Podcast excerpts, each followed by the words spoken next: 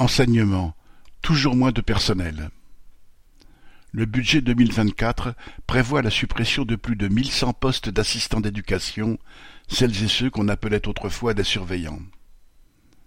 À l'heure où le gouvernement prétend lutter contre le harcèlement scolaire et la violence à l'école, ces suppressions sont une preuve de plus qu'il n'y a absolument rien à attendre de ces grandes déclarations.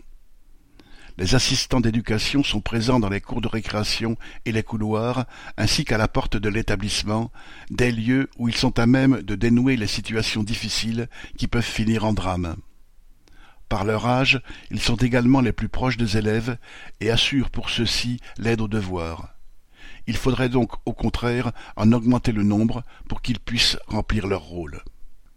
Pour Macron et les ministres qui se sont succédés à l'éducation nationale, les grands mots sur la nécessité de promouvoir la culture, l'éducation et le respect dans ces établissements vont de pair avec toujours moins de personnel pour assurer ces missions.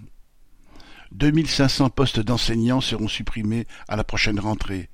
Les infirmières scolaires réclament en vain la création de quinze mille postes pour qu'il y ait au moins une infirmière pour cinq cents élèves et bien des établissements ne bénéficient d'aucune présence d'assistante sociale. Parole, parole, parole. Mais avant tout, moins d'adultes dans les établissements scolaires. C'est le vrai programme du gouvernement. Daniel Mescla.